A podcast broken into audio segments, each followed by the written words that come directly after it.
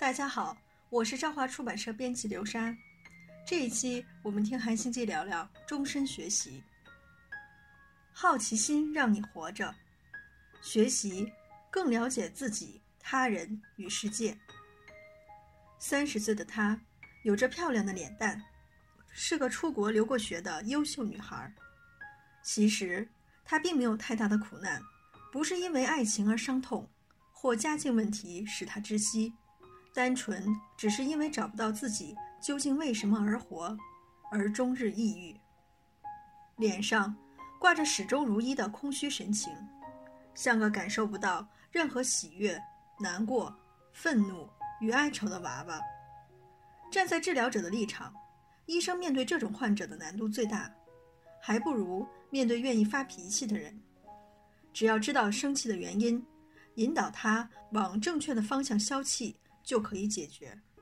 于是我对他说：“无论你多么想否定活下去的意义，可以肯定的是，现在的你依然想活着，不管其他理由，光是现在你坐在这间诊疗室里。”就足以证明你想活下去。如果你真的想死，现在就不会在这里了。虽然他当时没说一句话，但在那之后，他仍不断的前来咨询。苏格拉底为何临死前也要学音乐？前阵子我看了一部纪录片《认真学习的人们》，影片中出现一对美国老夫妇，他们每天早上。都以破解艰难的数学题作为一天的开始。八十九岁的老公与八十六岁的老婆，年轻时都是科学家。他们每天解一道年轻时认为难解的题目，并一起学习讨论。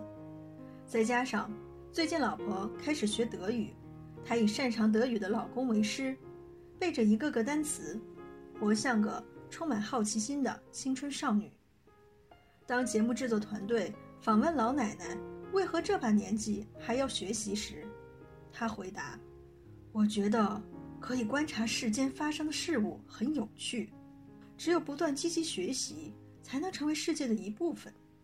当我们用这样的方式与世界接轨时，我们就没有退休。对老夫妇来说，活着就等于学习，学习就等于持续成长。”每个人都有最基本的学习欲望。心理学家亚伯拉罕·马斯洛提出的需求理论认为，人的需求有层次顺序之分，从最低的生理需求——安全需求，到爱与归属的需求。当这些需求都充分被满足时，人们就会开始追求较高的自我尊重、自我实现需求。人类的求知欲。就属于自我实现需求，通过学习挖掘自我潜力，使自身成为有意义的存在。有个著名的故事说明人类会一辈子学习。被宣判死刑的苏格拉底，趁人们还在准备毒药时，竟开始吹着笛子，练习某一首乐曲的小节。某人问道：“现在吹笛子还有什么用呢？”苏格拉底则回答。至少在死前能吹一小节，不是很好吗？停止学习的那一刻等于死去。然而，在顺利找到工作以前，我们都成长在难以尽情学习的环境中。中学时期，我们必须致力于以升学考试为目的的学习；上了大学，要进行各种学分、证件、托业等就业所需的学习。很难有空将心思放在其他地方。年轻时的学习，像走绳索般，只朝单一方向前进，直到就业后，内心深处就会传来渴望学习人生课程的声音，不再为了考试，而是真正为自己学习。没有活水不断注入，就会成为一潭死水。人都有想要不断成长进步的欲望，一种。突然想要将空缺填满的欲望。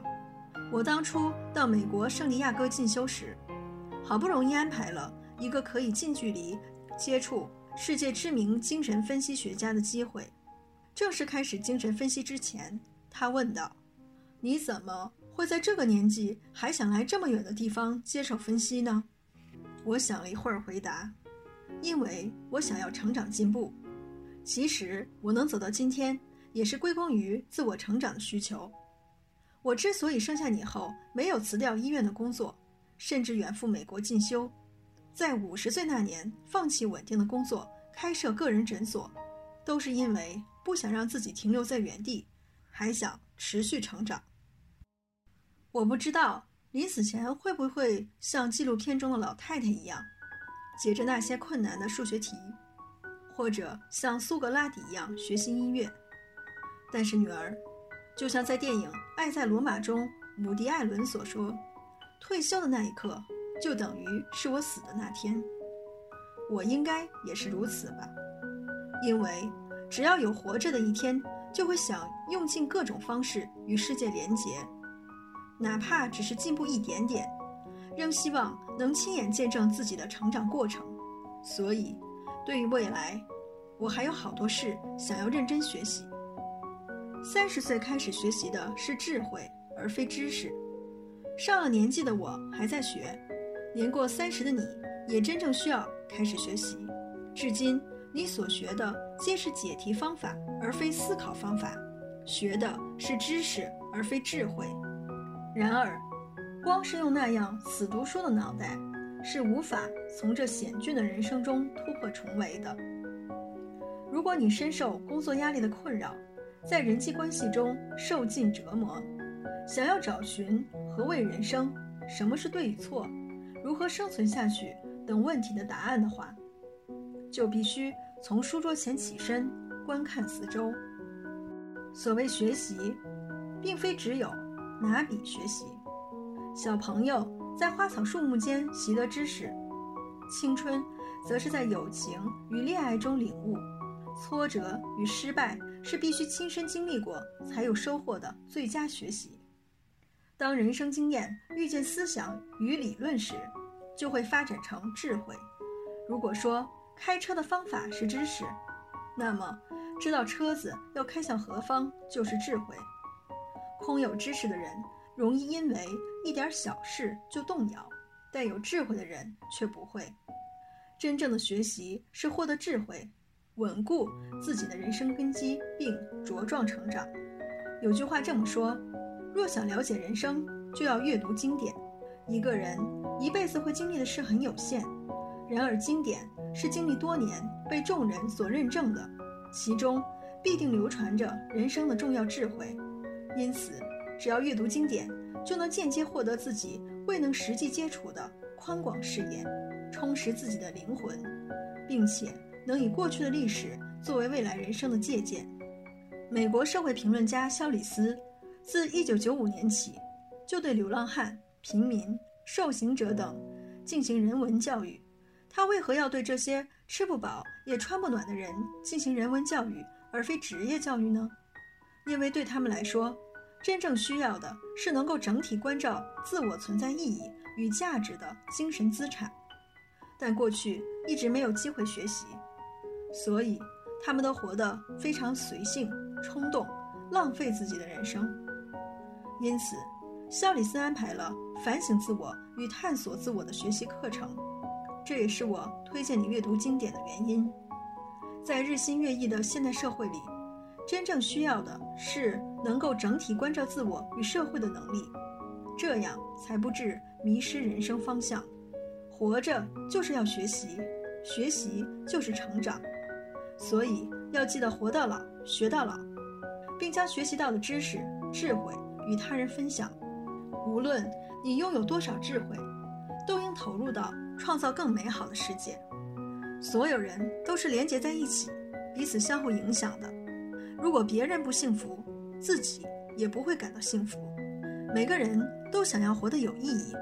身为这个社会的一员，分享知识与智慧也是深具意义的行为，能够让世界更美好。通过参与及分享，进一步创造美好世界。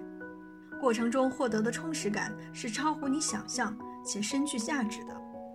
无论是捐献，还是将关注的社会活动通过社交媒体传播出去。即便只是一件小事，只要是真心为他人而做，就有无可取代的珍贵价值。这一期就分享到这里，下一期我们听韩星星聊聊爱情这门技术。